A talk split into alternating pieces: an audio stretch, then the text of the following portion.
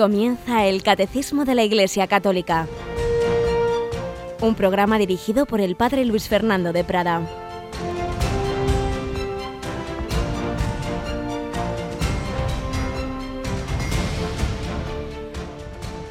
Muy buenos días, querida familia de Radio María. Un día más en presencia del Señor, con su gracia, sin ella no hacemos nada, con la luz del Espíritu Santo, con la intercesión de la Virgen María. Vamos recibiendo la doctrina que la Iglesia nos da a través de su catecismo y todo lo que en él está sintetizado. En la gracia de Dios podemos hacer cosas provechosas con esa gracia y sin ella, sin mí no podéis hacer nada, dijo el Señor. Así que Ponemos esa nuestra confianza en el corazón de Jesús en este su mes, en la presencia de Cristo en la Eucaristía que vamos a celebrar esta semana. Esto es mi cuerpo, esta es mi sangre, no estamos solos. Jesús resucitado nos acompaña en nuestro caminar. Yo estaré con vosotros todos los días hasta el fin del mundo. Tenemos hoy con nosotros a Cristina Rubio. Buenos días, Cris. Muy buenos días, Padre. Ayer te había varias llamadas, alguna de última hora no nos dio tiempo y habíamos dicho que me la recordarías hoy. ¿Qué nos decían? Tenemos, ayer teníamos una llamada de María desde San Sebastián y ella más que una pregunta era, bueno, pues una reflexión que hacía, ¿no? Que si la fe es un don pues muchas veces uno quiere creer a lo largo de su vida, está abierto a ese don, pero se pasa ¿no? toda la vida en esa búsqueda porque es un don que da, que da Dios. Pues fíjate, precisamente es de lo que vamos a hablar hoy. Eh, son uno de los puntos que viene en el catecismo. La fe es un don, pero mira, ya que hace este comentario María, me va a servir para leer algo que puede ser muy provechoso para todos. Así que responderemos a lo largo del programa y, también el primer comentario que vamos hoy a, tener pues mm, tiene que ver con, este tema de la fe. Como desde una visión de fe creemos que todo está en manos de Dios, que tenemos que relativizar las cosas, que todo depende del Señor, pues bueno, en todo lo que digamos va a haber también respuesta en buena medida a este, a este testimonio, a este comentario de María. Pues vamos adelante con esta edición en la que seguimos profundizando en el fundamento de la vida cristiana que es precisamente la fe.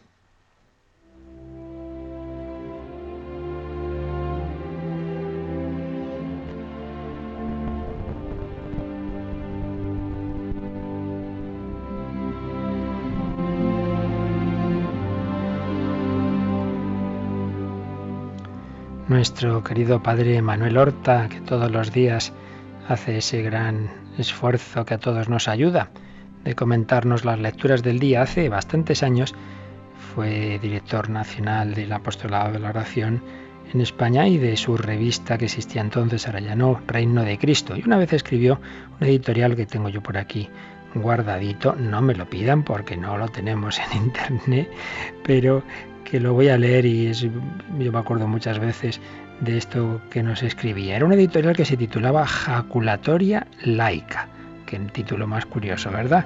Para un editorial de una revista religiosa, pero ya veréis.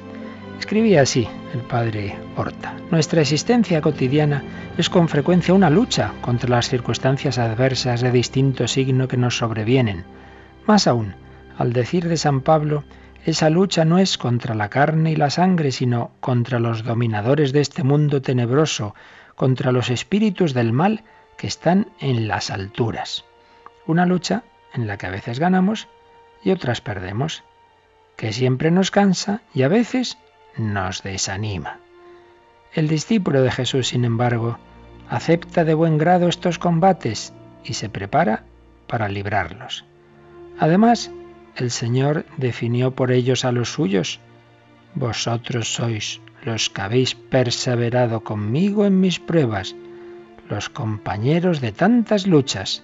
Sabemos, por tanto, a qué atenernos.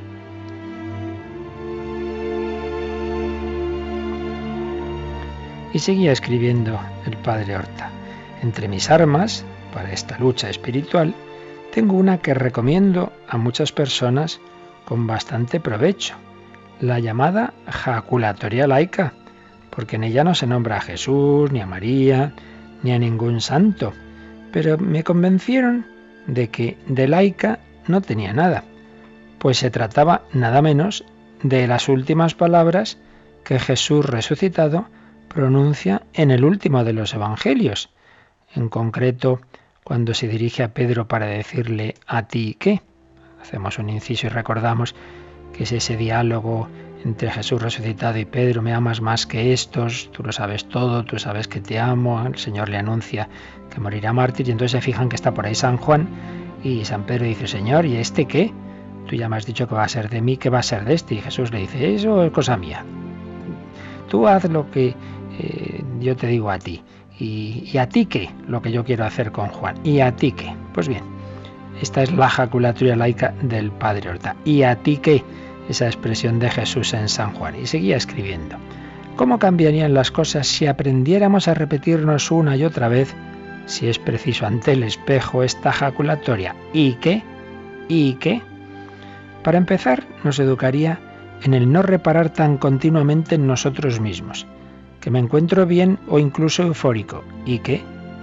Que me encuentro desanimado o triste. ¿Y qué? ¿Acaso soy tan importante para que eso cambie mucho las cosas? ¿Por encontrarme mal dejará de predicarse el Evangelio en todo el mundo? ¿Dejará la Iglesia de santificar a sus hijos? ¿Dejarán los mártires de confesar valientemente la fe? ¿Por encontrarme bien, acaso daré más gloria a Dios? ¿Por sentirme justo o pecador lo seré realmente más a los ojos de quien sondea el corazón de los hombres? Si quieren, pueden continuar haciendo una lista. Esta pequeña arma espiritual también nos servirá para tomar mejor conciencia de que Dios sigue siendo bueno y aún muy bueno, aunque a mí me vayan mal las cosas. Que su misericordia no depende de mi prosperidad, que su santidad no depende de mi justicia, que su salvación no depende de mi bienestar material o psicológico, y que por tanto nada, absolutamente nada importante cambia porque yo me encuentre mejor o peor. Otra ventaja consiste en su tamaño. Es un arma de bolsillo que fácilmente se puede llevar a cualquier batalla.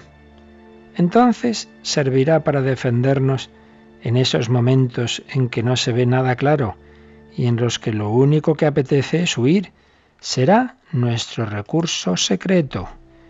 Será nuestro recurso secreto. Fijaos bien, queridos amigos, queridos oyentes, cómo hacemos muchas veces de un mosquito un elefante. Cuando tenemos que hacer de un elefante un mosquito, tenemos que relativizar las cosas. Y si eso tiene su sentido humanamente, mucho más desde la fe, donde sabemos que lo único realmente importante es caminar hacia Dios, que me arruino, que han hablado mal de mí, que han dicho, hecho, que no me han saludado, que se nos ha acordado de mí. ¿Y qué? ¿Qué pasa? ¿Que por eso voy a ser peor? No, puedo ser mejor si todo esto lo acepto. Que tal persona ha hecho, ha dicho, pero es que dependes del juicio de esa persona o del juicio de Dios. Y lo que importa es lo que diga el Señor. Por eso os decía que tiene que ver con la fe. Lo que importa es lo que diga Dios. Mi público es Dios, vivir de cara a Dios y todo lo demás relativizarlo, incluso cómo me siento y cómo veo yo las cosas.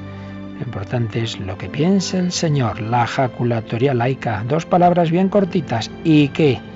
Que me han hecho, que me han dicho, que siento, que no siento, ¿y qué? Y terminaba este artículo del padre Horta con una pequeña broma. No me pregunten cuántas indulgencias tiene concedidas esta jaculatoria porque no lo sé probablemente no tiene ninguna, pero ¿y qué? Pero ¿y qué? Si no tiene indulgencias, lo importante no es eso, lo importante es que me ayude a vivir en la paz, en la alegría de quien sabe que estamos en manos de Dios.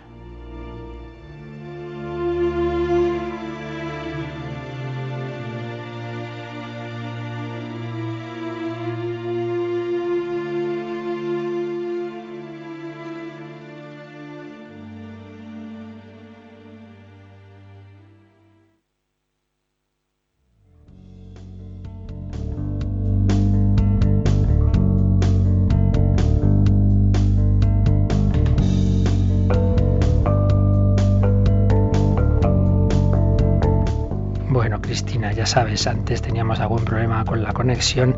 Antes de empezar el catecismo el próximo día diremos, ¿y qué? ¿Qué vamos a hacer? ¿Te parece? Claro que sí. No vamos a, a agobiarnos angustiadamente por los problemas y los fallos que podamos tener. Relativizar las cosas. Bueno, pues a esto nos ayuda a vivir desde Dios, vivir en la fe. Ayer íbamos avanzando en este apartado del catecismo que nos habla de la fe y concretamente en el que tenía por título esa frase de San Pablo a Timoteo, yo sé en quién tengo puesta mi fe. Veíamos el 150, creer solo en Dios. La fe es una dimensión humana de fiarnos unos de otros, pero en las personas humanas siempre debe ser una fe relativa. Me fío en las personas, pero en cuanto a personas humanas que en principio son dignas de confianza, pero nunca de una manera total y absoluta. Creo y confío en las personas como, como limitadas que son, pero en cambio en Dios solo cabe un sentido de creer totalmente y creer absolutamente lo que dice Dios. Y veíamos que la fe tiene esas dos dimensiones íntimamente unidas. Primero y principal, adhesión personal a la persona. Yo me fío de ti, pues como un matrimonio pues nos fiamos mutuamente y por eso nos embarcamos en esta aventura. Contigo para siempre, las alegrías, en las penas, en la salud y en la enfermedad, pues la fe es ese desposorio con Cristo, es vivir abrazado a Cristo, es vivir en la confianza total, creer solo en Dios. Segundo lugar, creer en Jesucristo, claro, pues porque es Dios, Dios hecho hombre, que me ha hecho accesible el mensaje de Dios que me ha hecho accesible a Dios. A Dios en sí mismo nadie lo ha visto nunca, dice San Juan, pero el Hijo Eterno, que estaba con el Padre desde la eternidad, nos lo ha contado, nos ha dicho cómo es Dios. Por eso quien me ha visto a mí ha visto al Padre. Y por eso, creed en Dios, pues creed también en mí. De la misma forma, porque Jesús es el Hijo Eterno de Dios, Dios de Dios, luz de luz. Pero bueno, decíamos que primera dimensión de la fe es adhesión personal, pero segunda que es consecuencia de la primera, si yo me fío totalmente de Dios, pues me creo todo lo que me dice. Y por tanto, la segunda dimensión es una de tipo ya más intelectual. Creo las verdades que Dios me revela, que me ha ido revelando en la historia de la salvación, que me ha revelado en su plenitud en Jesucristo y que me transmite la Iglesia. Ante todo es adhesión a una persona, pero no tendría sentido. Yo me fío totalmente de una persona y luego me dice cosas y no me las creo. No tendría sentido. Por eso están las dos dimensiones unidas. Esa dimensión más personalista de confianza, confío en ti, y esa dimensión más, digamos, intelectual, doctrinal, acepto las verdades que Dios me dice, pero precisamente porque previamente me he fiado de Dios Padre, me he fiado de Dios Hijo, Jesucristo, y me fío del Espíritu Santo, que es lo que nos va a decir el número 152, creer en el Espíritu Santo. No se puede creer en Jesucristo sin tener parte en su Espíritu. Es el Espíritu Santo quien revela a los hombres quién es Jesús. Porque nadie puede decir Jesús es Señor sino bajo la acción del Espíritu Santo. El Espíritu todo lo sondea hasta las profundidades de Dios. Nadie conoce lo íntimo de Dios sino el Espíritu de Dios. Solo Dios conoce a Dios enteramente.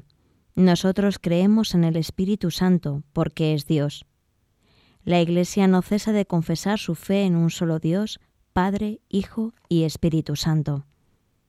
La fe en un solo Dios, Padre, Hijo y Espíritu Santo. Precisamente, fijaos en que el credo eh, tiene, está estructurado, pues como es lógico, en tres partes, precisamente en torno a las tres personas divinas. Fijaos en el símbolo de los apóstoles, creo en Dios Padre Todopoderoso, Creador del cielo y de la tierra. Creo en Jesucristo, su único Hijo, nuestro Señor. Creo en el Espíritu Santo, la Santa Iglesia Católica, etc. Y en el de Nicea Constantinopla, más largo, pues también creo en un solo Dios, creo en un solo Señor Jesucristo, creo en, en el Espíritu Santo. Únicamente que en la traducción española de este credo más largo se puso el cuarto, un cuarto párrafo, creo, en la iglesia, pero que dicen los expertos que, que, realmente en el original latino no está así, sino que dice creo en el Espíritu Santo, Señor y dador de vida, etc. Y en la iglesia no añade un creo, para indicar que realmente el creo en tanto en cuanto apoyo total en una persona solo se lo ponemos a las tres personas divinas. Y luego ya cuando hablamos de la Iglesia es en cuanto obra del Espíritu Santo, en cuanto regalos del Espíritu Santo. Y así aparece más claro en el símbolo de los apóstoles. Solo ponemos el creo antes de cada persona. Creo en Dios, Padre Todopoderoso, creo en Jesucristo, creo en el Espíritu Santo, la Santa Iglesia Católica, la comunión de los santos como obras del Espíritu Santo.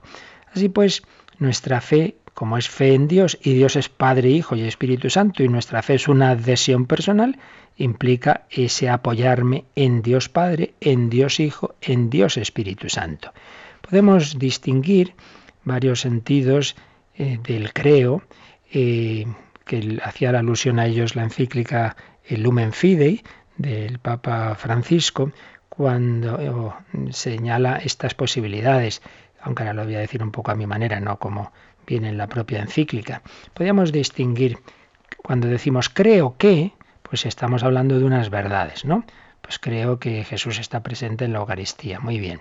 Creo a es ese apoyo personal en Jesús, me fío totalmente de Jesús, le doy toda mi confianza a Jesús, le creo a Jesús.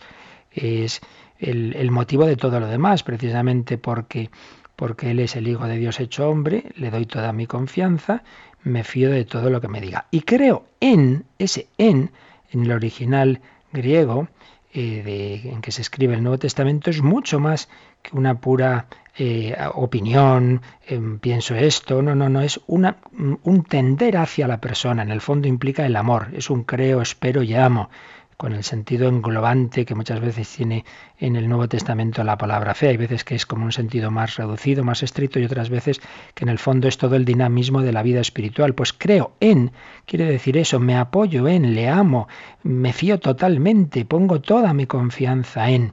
Y esa es la clave de la fe, porque no nos olvidemos el apóstol Santiago, en la carta, en su, quiero decir Santiago el, menor, el autor de, la carta de Santiago, dice, oye, que también los demonios creen y tiemblan. Hay una fe que no es la fe salvífica, que es meramente creer una serie de cosas. Creo que, sí, muy bien, también el demonio cree que existe Dios y que es trino y lo cree y lo sabe perfectamente. Y sin embargo no se apoya en Dios, lo ha rechazado como fundamento de su vida, ha preferido vivir desde su soberbia, desde su autosuficiencia, por eso eternamente se ha autoexcluido de la amistad con Dios, eternamente se ha autocondenado. Por ello, cuidado, que la fe verdadera, la fe salvífica, la fe que es el fundamento de la vida espiritual, es esa fe de apoyo en la persona. Y por tanto, fijaos, cuando recemos el credo en misa, y por supuesto sería muy bueno hacerlo todos los días, de hecho la tenemos en las oraciones de, que acabamos de rezar hace un ratito en Radio María, pues cuando decimos creo en Dios Padre, creo en Dios Hijo, debemos estar sobreentendiendo, me apoyo en Dios Padre, me fío totalmente, por tanto voy a vivir confiado, voy a vivir en esa paz, en esa alegría, en ese relativizar que nos decía el Padre Horta, por las cosas que nos pueden ocurrir. Creo en Jesucristo, es decir, me apoyo en Jesús, sé que, que Él me quiere, que ha muerto por mí, pues no tengo ninguna duda de su misericordia, vivo en esa paz, creo en el Espíritu Santo, pues lo mismo, me apoyo en el Espíritu Santo, me consagro a Él. De hecho, pues en el bautismo hemos sido consagrados al Padre, al Hijo y al Espíritu Santo. Decimos, esa persona está, esa madre, esta mujer está consagrada a sus hijos, pues ya se entiende, pues eh, toda su persona gira en torno a la persona de sus hijos, pues mucho más. El cristiano debe girar en torno a las personas divinas. Y mi vida es para Dios Padre, vivo como hijo suyo, para Dios Hijo, para Jesús, mi hermano, mi amigo, mi redentor. Vivo en la fe del Hijo de Dios que me amó y se entregó a la muerte por mí. Y me apoyo en el Espíritu Santo. A Él invoco, Él es el principio de mi vida. No quiero hacer nada que salga de mí, sino de Él. Empezando por la oración, no sabemos orar como conviene, dice San Pablo. Por eso invoquemos al Espíritu Santo. Por tanto, estos tres párrafos que nos eh, se nos expone aquí en el Catecismo 150, 151, 152, nos recuerdan esa dimensión ternaria de nuestra fe. La fe cristiana no es simplemente fe en Dios, es fe en Dios Padre, en Dios Hijo y en Dios Espíritu Santo. Y repetimos, fe no simplemente como un creer que, ni, ni siquiera creerá, sino todavía más creer en, es decir, apoyarme, entender a, amar en definitiva y la madre está consagrada a sus hijos porque los ama, pues el cristiano está consagrado, centrado, apoyado en Dios Padre, Dios Hijo y Dios Espíritu Santo porque ama a estas divinas personas. Esto un poco en general.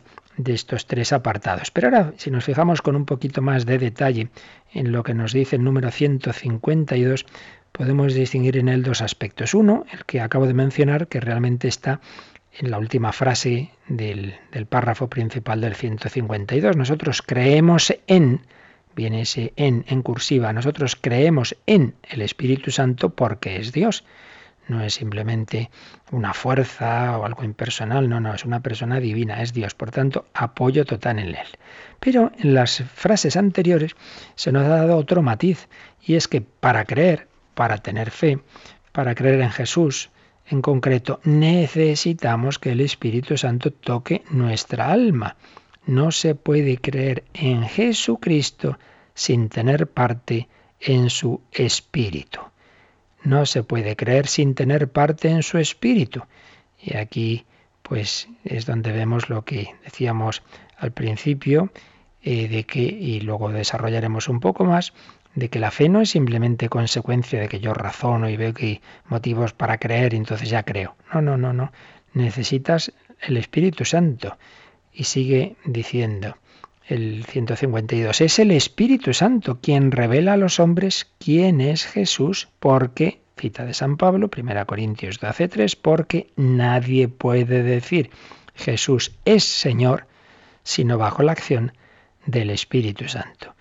Yo veo que es razonable creer en Jesús, su vida, su persona, todo ello me muestra que ese hombre que decía que se ponía al nivel de Dios no estaba loco, no era un impostor y encima hacía milagros, pues entonces lo razonable es creer en él. Muy bien, eso es, hay que hacerlo porque la fe, la concepción católica de la fe incluye la razón, como veremos, pero no por, por eso tú ya crees firmemente, no, no, por muchos razonamientos que hagas y muchos libros que leas, y por ello, pues quien tiene dudas de fe y tal, que es bueno, pues que consultemos y leamos, pero al final la certeza interior no nos va a venir de esos razonamientos, solo nos puede venir la certeza total, solo nos puede venir de la gracia de Dios, del Espíritu Santo, porque también vieron a Jesús y vieron sus milagros, muchos miles de personas, muchas creyeron y otras no creyeron. Por tanto, no es solo una cuestión de razonamiento, es una cuestión de juego entre la libertad de Dios y la libertad del hombre, entre la gracia de Dios y el corazón humano. Y por tanto, lo primero que necesitamos es esa gracia de Dios y por tanto hay que pedirla. Nadie puede decir Jesús es Señor sino bajo la acción del Espíritu Santo. Jesús es Señor, ya sabéis que es una forma de decir Jesús es Dios, Señor, Kyrios, era la expresión con que la Biblia de los 70, cuando se tradujo la Biblia hebrea al, al griego, aquellos sabios de Alejandría, usaban en vez de Yahvé, que querían no mencionar ese nombre, ponían Kyrios, Señor. Y entonces cuando se escribe el Nuevo Testamento se va a usar ese Kyrios, ese Señor, que está reservado a Dios, pero se va a usar para aplicarlo a la segunda persona, al Hijo, a Jesús, dejando Ceos, Dios, para el Padre, y así por un lado. Está claro que los dos son Dios, pero por otro lado se distinguen las personas divinas. Nadie puede decir Jesús es Señor, Jesús es Dios, sino bajo la acción del Espíritu Santo. Por ello, para que aumente nuestra fe, lo primero, invocar al Espíritu Santo. Y si uno la está buscando, pues pedir, Señor, muéstrame la verdad, pues ilumíname, yo quisiera creer, pues pedir, pedir. Y, uno que no cree y queremos rezar por él, pues venga a pedir que el Espíritu Santo le ilumine. Luego, claro, hay que pedir que le abra la puerta a la gracia del Espíritu Santo. Pero lo primero es eso, pedir gracias especiales en que Dios ilumine a los que no creen. También se cita otro texto de esa carta a los Corintios, el Espíritu todo lo sondea hasta las profundidades de Dios. Nadie conoce lo íntimo de Dios, sino el Espíritu de Dios. Para conocer a Dios necesitamos su Espíritu. Por ello, estos dos aspectos podemos distinguir en este número. Por un lado, apoyo en el Espíritu Santo, fe en Él, pero por otro lado que necesitamos que Él esté en nuestro corazón para creer, para creer en Jesucristo y todo lo que Jesucristo nos ha enseñado, en concreto, pues la Santísima Trinidad. No podemos decir Jesús es Señor, no podemos dar un paso en la vida sobrenatural si no estamos movidos por el Espíritu Santo. Y acaba este número 152 con una frase en cursiva, la Iglesia no cesa de confesar su fe en un solo Dios, Padre, Hijo y Espíritu Santo, que como os digo, esta fe en este Dios Padre, Hijo y Espíritu Santo es la que está desarrollada en el credo, en los diversos credos, pues siempre en esa triple profesión de fe en cada una de las personas divinas. Y pasamos a otro apartado que se titula Las características de la fe. Esta fe en Dios Padre, Hijo y Espíritu Santo, ¿qué características tiene? En parte ya hemos ido diciendo pues alguno de estos rasgos, pero en concreto aquí se nos va a decir, la fe es una gracia. Por un lado es una gracia de Dios, como ya estábamos apuntando. En segundo lugar, la fe es un acto humano. La gracia de Dios no prescinde de los dinamismos humanos de la naturaleza, no prescinde de nuestra psicología. Tercer lugar, la fe y la inteligencia. La fe no prescinde de nuestro razonamiento. La fe católica no es un creo porque sí, sin más, así me ha dado por ahí, tengo este sentimiento y eso no tiene nada que ver con la razón. La fe y la inteligencia. Luego veremos la libertad de la fe. ¿Es obligada la fe? ¿Es algo necesario? No, no, es libre. Libertad de la fe. Pero por otro lado, la necesidad de la fe. Aparece muy claro en todo el Nuevo Testamento que la fe es necesaria para salvarse. Muy menudo tema, ya lo veremos. También la perseverancia en la fe. La fe es un don que Dios nos da, pero que podemos perderlo. Hay que pedir perseverar en él hasta el final de nuestra vida, hasta la muerte. La perseverancia en la fe. Y finalmente la fe comienza de la vida eterna. Lo que será el cielo comienza en germen ya en la vida de la gracia y, el primer paso de la vida de la gracia es la fe. Como veis, unos puntos muy interesantes que iremos viendo, si Dios quiere, en los próximos días. Y en relación pues, con lo que ya hemos dicho hasta ahora, en concreto el primer aspecto, la fe es una gracia. La fe es una gracia. Vamos a leerlo y lo meditamos un poquito, pero vamos a leerlo primero. Cristina, número 153. Cuando San Pedro confiesa que Jesús es el Cristo, el Hijo de Dios vivo, Jesús le declara que esta revelación no le ha venido de la carne y de la sangre, sino de mi Padre que está en los cielos. La fe es un don de Dios, una virtud sobrenatural y fundida por Él. Para dar esta respuesta de la fe es necesaria la gracia de Dios, que se adelanta y nos ayuda, junto con los auxilios interiores del Espíritu Santo, que mueve el corazón, lo dirige a Dios, abre los ojos del Espíritu y concede a todos gusto en aceptar y creer la verdad. Esta última frase que pone aquí el catecismo es una cita del Vaticano II, de Dei Verbum 5. Pues sí, uno de los momentos clave del Evangelio es esa profesión de fe de San Pedro en Mateo 16, 17. ¿Quién dicen los hombres que es el Hijo del Hombre? Pues unos dicen que eres eh, Elías, otros que Jeremías o uno de los profetas. Bueno, bueno, ¿y vosotros quién decís que soy yo? Y es cuando San Pedro dice, tú eres el Mesías, el Hijo de Dios vivo. Y al decir esto, Jesús declara que esa afirmación de Pedro no ha venido de su, de su inteligencia, de la carne y de la sangre, no es fruto de su naturaleza, sino de mi Padre que está en los cielos. Esa profesión de fe la ha podido hacer no porque Simón sea muy listo, que el pobre mío metía mucho la pata, mucho, sino porque le ha iluminado el Padre Celestial. Y por ello, dice el Catecismo, la fe es un don de Dios, una virtud sobrenatural infundida por él. Hombre, más claro todavía lo vemos en Saulo. Saulo no iba a Damasco a rezar precisamente, iba a encarcelar cristianos. Y mira tú, el Señor se le manifiesta en el camino de Damasco y le infunde la fe. Menudo regalo. Es un don de Dios. Y André Frosar, aquella tarde de julio que había quedado con un amigo, era ateo por todos los costados, estaba esperando en la puerta de la iglesia, su amigo no salía el amigo y entra en la iglesia a buscarle ya un poco enfadado y de repente una luz muy grande como que brota de, del, Santísimo que estaba expuesto, él ni sabía lo que era, claro, que estaba expuesto en el altar e ilumina su alma y le llena de, gozo y, de paz y de luz y cuando ya eh, se encuentra con el amigo y le ve la cara que le, le ha pasado algo, dice, pero ¿qué te pasa? Que soy católico, apostólico y romano. Pues evidentemente no era fruto de sus razonamientos, había recibido el don de Dios, la virtud sobrenatural de la fe que se le había infundido el Señor. Vamos enseguida a explicar cómo puede ser esto, es una gracia, pero entonces Dios no se la da a todos o qué pasa aquí. Pero vamos antes de seguir a pedir al Señor, a pedirle esa luz, esa esa que aumente nuestra fe, que nos apoyemos en Él, que como decíamos antes estemos centrados en el Padre, en el Hijo, en el Espíritu Santo, que seamos firmes en la fe, pero sobre todo esa dimensión personal de confiar, de confiar en el Señor. Vamos a pedírselo con esta canción. Quiero, Señor, confiar en ti.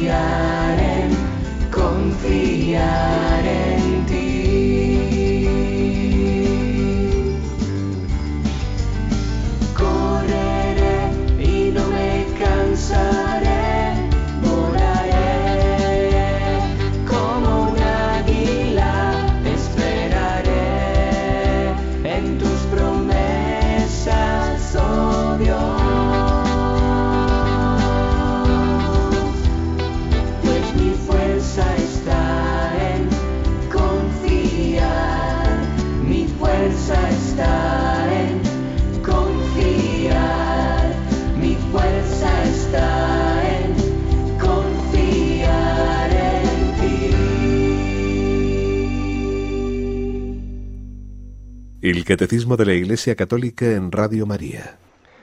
Confiar en ti. Bueno, pues vamos a ver este tema tan interesante de que si se nos dice que la fe es una gracia, que es un don, decimos, bueno, entonces ¿por qué hay gente que no cree? Bueno, ¿cómo será esto? Pues mirad, por supuesto aquí estamos siempre en el misterio, hay cosas que solo en el cielo comprenderemos bien, pero hay que decir eh, que es una gracia, pero una gracia que Dios quiere dar a todo el mundo. Pero por otro lado, también es verdad que Dios no quiere metérnosla así como una inyección que se le pone al niño quiera o no quiera caso que antes he mencionado de San Pablo o del mismo André Frosar no deja de ser casos muy excepcionales. Lo normal, lo normal es que precisamente al que busca, al que busca la verdad, al que quiere encontrar cuál es la verdad de, la vida, el sentido de la vida, el que busca a Dios, pues sea a quien Dios le da ese don, pero el que no le interesa lo más mínimo, el que lo rechaza, claro, no, es que Dios no le dé el don, es que Dios está llamando a la puerta de su corazón y el otro dice, a mí esto me trae el fresco, yo ahora quiero pasármelo bien y no quiero pensar la verdad, no sea que tenga que cambiar de vida. Claro, ahí hay un juego misterioso que nunca podemos juzgar a nadie, porque claro, tampoco sabemos si una persona que no cree es porque todavía no ha llegado el momento en el que Dios en su providencia quiere darle una especial gracia caso que decíamos de André Frosar. Pues es un día de julio, cuando tiene, parece que unos 20 años, bueno, pues un día antes no era ese momento especialísimo en que Dios le iba a dar esa gracia. Un día después ya la había recibido. Y si uno lo conoce ese día antes o ese día después, que pues tendría una idea completamente distinta de él. Bueno, hay un misterio ahí porque Dios se la da en ese día y, no antes, porque a Saulo le ilumina en tal momento de su vida y no antes. Por lo tanto, por un lado, nunca podemos juzgar porque nunca sabemos cuándo una persona ha recibido las gracias suficientes para la conversión. Pero también hay que decir otra cosa.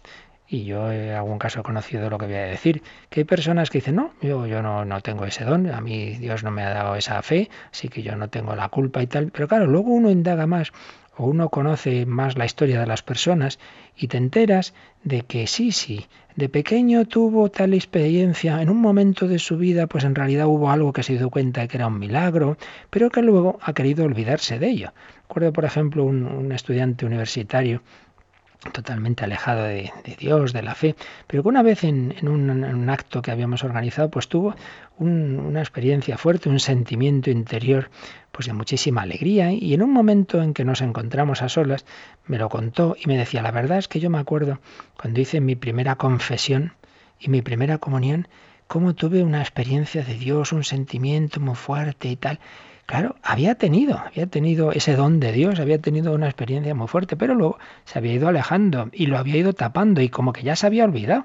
Y aquello que le había ocurrido en aquel acto en la universidad, pues como que le mm, recordó aquello. Y esto ya digo, lo he oído bastantes personas que, que sí, muchas veces dicen, no, no, yo es que no, no tengo experiencia de Dios, no, no tengo nada y tal, pero, pero luego resulta que sí que han tenido. Y que lo que pasa es que no han querido acordarse, han querido incluso tapar aquello, han querido olvidarlo. Hasta sé de casos de personas que han visto auténticos milagros ante sus ojos y que unas semanas después ya decían, bueno, voy a saber, claro, a lo mejor no fue así, a lo mejor nos alucinamos todos. Es decir, que hay un juego ahí misteriosísimo que solo Dios conoce, que nunca podemos juzgar, entre lo que es esa gracia que Dios da en determinados momentos de la vida o a lo largo de toda ella, a unos de una manera espectacular, digamos así, de repente en un día, como los ejemplos que he puesto antes, y a otros poco a poco, como en una amistad más lenta, un juego entre esa gracia de Dios y la respuesta humana. En cualquier caso, aquel que busca la verdad, la encontrará, no faltaría más, porque Dice San Pablo, Dios quiere que todos los hombres se salven. Nos enseña la Escritura y la, y la, propia Iglesia que Jesucristo ha muerto por todos y cada uno, porque quiere que todos se salven y para salvarse hay que apoyarse en Dios, hay que tener fe. Por tanto, por parte de Dios tengamos esta confianza. La parte de Dios nunca va a faltar a nadie. No sabemos si ahora, mañana o en el momento de su muerte será cuando una persona reciba a lo mejor una gracia especial, no lo sabemos, pero sabemos que a lo largo de la vida a nadie le van a faltar gracias más que suficientes para conocer a Dios, para creer en Él.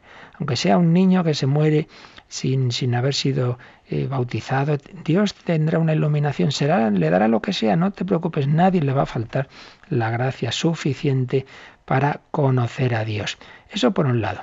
Pero por otro lado, evidentemente, como ya digo que esto es cosa no solo de uno, sino de dos, también hay que poner de nuestra parte. Y en este sentido digo que al que verdaderamente esté buscando la verdad, pues ahora me está oyendo alguien y dice, uy, yo estoy ahí con muchas dudas, no sé si creo, si no creo y tal, pues también que ponga de su parte, que busque a Dios, que, que, pida luz. Y en este sentido creo que vale la pena leer algo que creo que ya leímos en los programas introductorios al catecismo, pero como hace siempre mucho bien y hoy tiene mucho que ver con el tema, pues lo voy a volver a releer. Era la carta de respuesta a una carta de un, de un lector que había escrito a una revista religiosa, un gran sacerdote, un hombre muy sabio que ya falleció, don Baldomero Jiménez Duque, fue en tiempos rector del Seminario de Ávila, gran experto en teología espiritual, en San Juan de la Cruz, en Santa Teresa, etc. Un hombre muy culto. Entonces le escribió una persona, pues en esta línea de yo no tengo fe, ¿qué puedo hacer para tener fe? Y respondía don Baldomero con esta carta artículo que voy a leeros. Tengo que responder con pena, yo no puedo dártela, porque la fe es un don divino, es pura gracia, es Dios quien la regala. Entonces, sabemos, sin embargo, que Dios es amor infinito, que quiere que todos los hombres se salven, que lleguen al conocimiento de la verdad, a participar de su amor. Por eso y para eso Él ha clavado en el corazón de todos, sí, de todos, un deseo insobornable de querer ser, de querer ser siempre, de querer ser feliz. Sed de absoluto, de infinito, de eterno. Nostalgia en definitiva de Él. Nos hiciste, Señor, para ti, y nuestro corazón está inquieto hasta que descanse en ti, escribió San Agustín. Cuando un hombre pregunta por la fe, ya está en camino de poder llegar a poseerla, mejor dicho, de poder llegar a que ella le posea. Pero hay aquí tres o cuatro consejos, eso sí puedo dártelos, que pueden ayudarte a recibir el don de la fe. Así pues, en esta introducción, don Baldomero dice, la fe es un don, yo no puedo dar la fe a nadie, ni, nadie, ninguno de nosotros podemos meter la fe a ese hijo, a ese nieto, a ese amigo, no, no podemos. Es un don de Dios, es algo entre Dios y el alma de esa persona. Pero si esa persona está buscando la verdad, sí podemos decirle unos consejos, digamos, que le pongan a tiro de recibir ese don de Dios que Dios quiere dar a todos, pero que también quiere que el hombre se abra, porque si uno se cierra, pues Dios no va a forzar la puerta. ¿Qué consejos daba don Baldomero al que busca la verdad? Primero, abre los ojos, busca con serenidad la verdad, ábrete a sus llamadas y sé consecuente con los hallazgos que vayas haciendo en tu camino. Sé sincero contigo mismo. La verdad, mucha o poca, agradable o no, siempre exige. Hay que aceptarla, hay que responder a ella, hay que seguirla. Jesús dijo ante Pilato, yo he venido a este mundo para dar testimonio de la verdad. Todo aquel que es de la verdad, oye mi voz. Pilato preguntó sin esperar respuesta, ¿y qué es la verdad? Hay muchos agnósticos y escépticos que lo son porque quieren serlo, como Pilato. Busca sinceramente y sé coherente con la luz que vayas viendo. Esa búsqueda es ya una gracia escondida. Como decía Edith Stein de sí misma, esa sed de verdad era una auténtica oración sin saberlo. Quizás sea ya hasta una verdadera fe implícita que te lleve más y más a la plena luz. Un corazón sincero y limpio no puede menos de encontrarse con Cristo, de llegar a ver a Dios. Así pues, primer gran consejo, buscar la verdad, abrirse a las llamadas de Dios. Todo el que busca acabará encontrando. Lo malo es ese tipo de escéptico que, no, que en el fondo no busca, porque piensa ya de antemano que no, que no, que no existe la verdad. ¿Qué más consejos daba?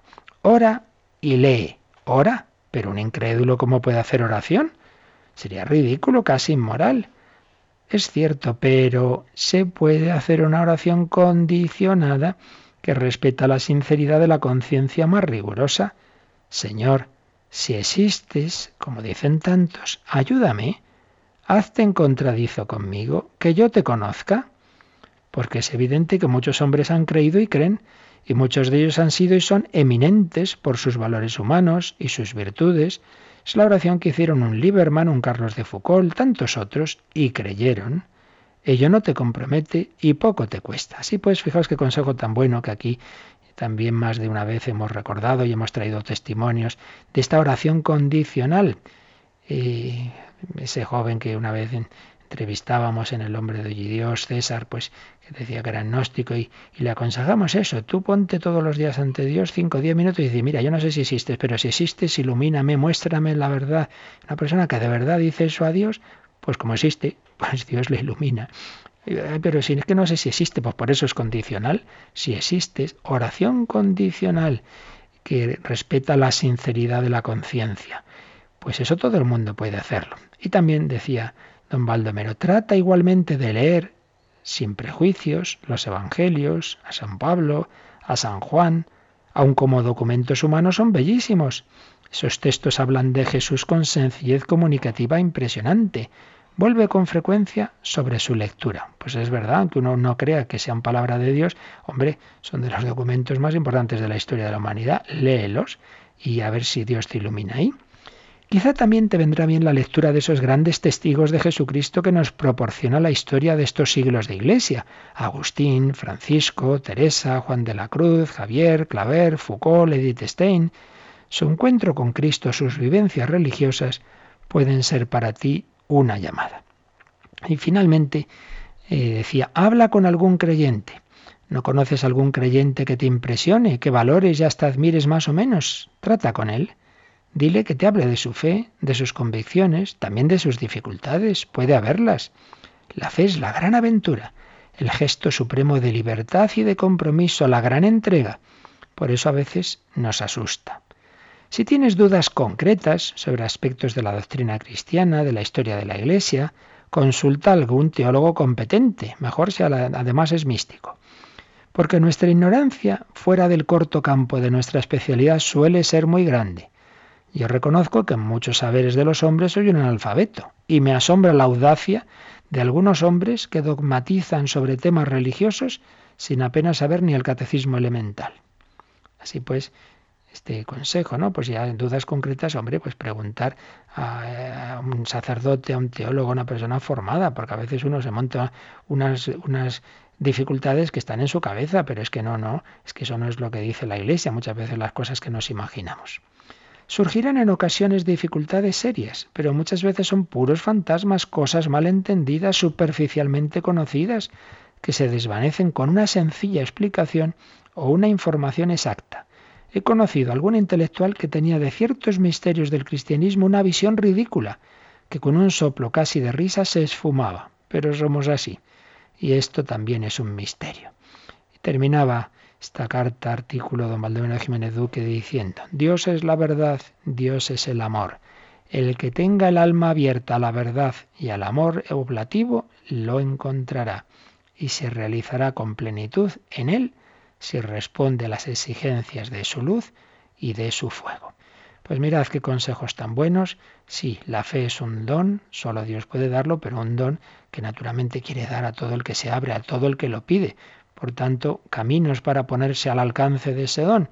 Buscar la verdad, ser sincero, ser coherente, no cerrarse nunca a la verdad, orar, hacer oración, si ya crees en Dios, pues Señor, Dios mío, muéstrame la plenitud de tu revelación, muéstrame por dónde has hablado, muéstrame si eres el cristianismo, esa plenitud, enséñame a conocer a Jesús, si ni siquiera estás seguro que existe Dios, esa oración condicional, Dios mío, si existes, ilumíname, leer los evangelios, leer la escritura, leer las vidas de los santos, que tanto bien nos pueden hacer, particularmente personas que se han convertido en, nuestra época, que también han, tenido sus dudas, hablar con personas de fe, plantear nuestras dudas a personas formadas, el que pone de su parte encontrará. Pedid y se os dará, buscad y encontraréis, llamad y se os abrirá. La fe es un don, pero un don que Dios está deseando dar. Pues vamos a pedirlo, vamos a pedirlo con confianza. Bueno, pues no hemos podido avanzar más, pero creo que valía la pena que recordáramos este texto tan, tan bonito de don Baldomero y tan práctico para que podamos aconsejar a cualquier persona que está buscando la verdad, que está buscando la fe. Lo dejamos aquí, meditamos un poco en todo lo dicho, le decimos al Señor que sí, que creemos en Él, creemos en Dios Padre, en Dios Hijo, en Dios Espíritu Santo, y mientras lo meditamos con este credo del maestro Vaticano Frisina, podéis también hacer vuestras consultas, vuestras llamadas, vuestras dudas. Participa en el programa con tus preguntas y dudas. Llama al 91 153 8550. También puedes hacerlo escribiendo al mail catecismo arroba radiomaria.es. Catecismo arroba radiomaria.es.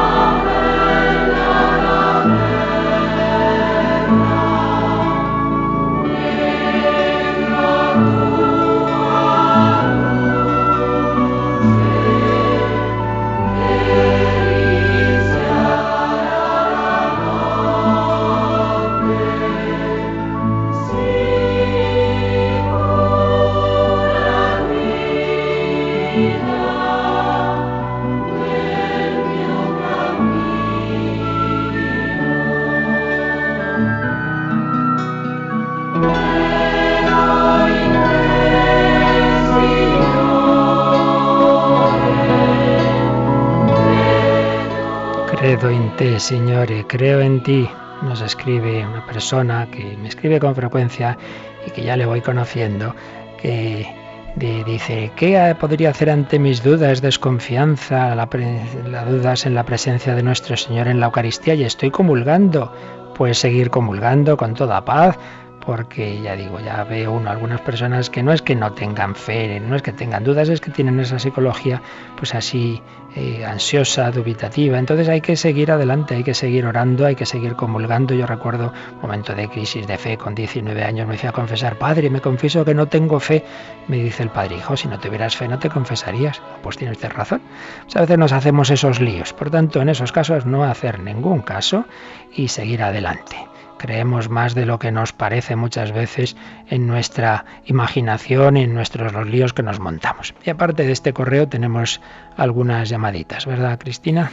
Sí, la primera de ellas pues va un poco en esa línea, padre. Antonio de Burgos dice lo mismo, ¿no? Él tiene muchas dudas de fe y cuando comulga siente que a lo mejor no debería, que está cometiendo pues un sacrilegio y entonces bueno, quería que le diera alguna palabra. Bueno, para empezar, yo siempre digo en casos así particulares que hombre, cuidado con lo que decimos en antena, porque yo no conozco a estas personas más que a veces un poquito la, lo que uno se vaya ya haciendo una idea, ¿no? Y por tanto, lo principal es siempre es que en estos casos consultar a un confesor eso quede muy claro. Pero bueno, dicho esto, en general me da la impresión de quien pregunta, quien dice este tipo de cosas, pues es lo que acabo de decir también a otro comunicante que nos escribía, que son, es nuestra psicología la que nos monta esos líos que no son auténticas dudas de fe, sino esa, esa psicología dubitativa y que ante esos casos lo que hay que decir es seguir adelante, seguir adelante, comulgar, rezar, decir Señor, aumentame la fe y tranquilo que no hay ningún sacrilegio en ello, que el Señor ya sabe que en el fondo claro que creemos en él. ¿Qué más? Pues Manuel de Sevilla dice que ¿por qué existe el mal si éste nunca va a vencer? ¿Por qué existe el mal si nunca va a vencer? Bueno, el tema del mal que siempre sale una y otra vez en, tantos programas, ¿no? De una manera específica lo trata el catecismo eh, cuando habla de, la creación del pecado original y ahí lo veremos, ¿no? Pero bueno, eh, ¿Por qué existe el mal si este no va a vencer? Pues existe el mal porque Dios ha creado un mundo, un mundo limitado, todo lo limitado es falible y concretamente en ese mundo limitado ha creado seres libres y esos seres libres pues pueden adherirse a la verdad y al bien o no y por ello pues existe el mal porque Dios ha creado un mundo un mundo limitado y un mundo libre y para que pueda existir el bien existe esa posibilidad del mal que venza o no venza no tiene no, es independiente de que de ese hecho de que Dios haya podido, y de hecho así lo ha hecho, crear seres libres que a veces optan por el mal. Claro que el triunfo global y definitivo es del bien, pero también hay que decir con pena que, que esa posibilidad del mal es tan fuerte que de hecho por lo menos sabemos de todos los ángeles malos, es decir, los demonios, que eternamente quedan separados de Dios y mucho nos podemos temer que no solo ellos, sino también en personas humanas, pues que eternamente quedan autoexcluidas de la amistad con Dios. Pero bueno, aunque, aunque no fuera así, aunque al final todo el mundo se pudiera salvar, eso no tiene que ver para que Dios haya permitido el mal en esta vida porque ha creado seres libres. ¿Algo más, Cris? Pues tenemos un par de preguntas más. Sí. Emilio de Lanzarote dice que bueno quiere saber un poco la diferencia entre espíritu y alma. Bueno, em, normalmente lo usamos como sinónimos. Eh. lo que pasa es que si ya nos ponemos a precisar, esto ya lo veremos cuando hablemos del hombre, nos ponemos a precisar filosóficamente, alma puede usarse, eh, la filosofía, sobre todo aristotélica, la usaba como la forma, lo que da estructura a cualquier ser. Entonces también se puede decir que hay un alma vegetal, hay un alma animal, pero normalmente lo usamos como sinónimo de, espíritu humano, ¿no? El hombre tiene alma o espíritu humano. Y por otro lado, espíritu también puede tener otro sentido, si es que aquí cada palabra puede tener muchas acepciones, que es cuando decimos la gracia de Dios en el alma. En ese sentido dice San Pablo que en el hombre está el cuerpo, el alma y el espíritu. Y en ese caso está diciendo cuerpo, está claro lo que es, el alma, el, alma, el alma en cuanto a ese principio no material que todos los hombres tenemos, y espíritu en cuanto a la gracia de Dios, que esa ya implica haber recibido la fe, haber recibido la gracia, haber recibido el bautismo. Y la última. Ana María eh, dice que si la fe sin obras es una fe muerta, que si esto vale para alguien que, por ejemplo, está impedido y puede ser una fe fecunda si ofrece sus limitaciones. Es que no tiene nada que ver ahí. Cuando decimos la fe sin obras no quiere decir una persona que como está impedida no puede levantarse y subir y bajar y hacer cosas, irse de misiones. No, no quiere decir eso. Lo que quiere decir es una fe que no se convierte en esperanza y en amor. Una persona puede estar en la cama o como yo decía ayer, el Señor en la cruz, pues ya me dirás tú lo que, lo que hacía, pues ofrecer la vida y sin embargo era el mayor acto de amor. O sea que ahí cuando hablamos de obras no queremos decir actividades eh, físicas, no, no, queremos simplemente decir que es una fe que se convierte en, en, esas otras dos dimensiones de la vida teologal, que es la esperanza y el amor. Todavía muy rápidamente nos da tiempo a una más, Cris. Pues una oyente que ha querido quedar en el anonimato, mm. que dice no ser católica, quiere que le dé alguna referencia de algún libro para encontrar la verdad a la que se está refiriendo en el programa. Muy bien. Uy, así de repente son varios, ¿verdad? Eh, te, tendría que pensarlo, tendría que pensarlo aunque muchas veces depende también de cada persona. Pues mira, por ejemplo, en plan testimonial, pues los, los eh, casos que digo de conversión son, son muy buenos. Dios existe, yo me lo encontré, de André Frosar, por ejemplo. O Hablar de Dios resulta peligroso, de Tatiana Goricheva. Hablar de Dios resulta peligroso. Es un poco en plan testimonial pero en plan ya más de, de, encontrar las razones para creer que nos pueden ayudar a ordenar un poco la mente, eh, hay un par de libros con ese mismo título, Razones para creer. Lo que no sé si no están agotados, es posible que sí. Uno del padre José Antonio Salles y otro de André Leonard. André Leonard. El del padre creo que está agotado. André Leonard no estoy seguro, me temo que también. Pero bueno, voy a pensar más si, porque como en los próximos días vamos a tratar de fe y razón, pues ahí ya hay alguna indicación al respecto. Bueno, pues ahora sí que tenemos ya que terminar. Seguiremos mañana. La fe es una gracia, la fe es un acto humano, la fe y la razón. Hablaremos de ello. Pues pidamos al Señor su bendición para vivir este día en la fe y, como decíamos al principio, relativizando las cosas que nos ocurren, con esa jaculatoria laica. Me ha pasado esto, me ha pasado esto. ¿Y qué? Pues lo principal es que vivas con Dios, que ahora te bendice. La bendición de Dios Todopoderoso, Padre, Hijo y Espíritu Santo, descienda sobre vosotros. Que paséis un feliz día en el Señor.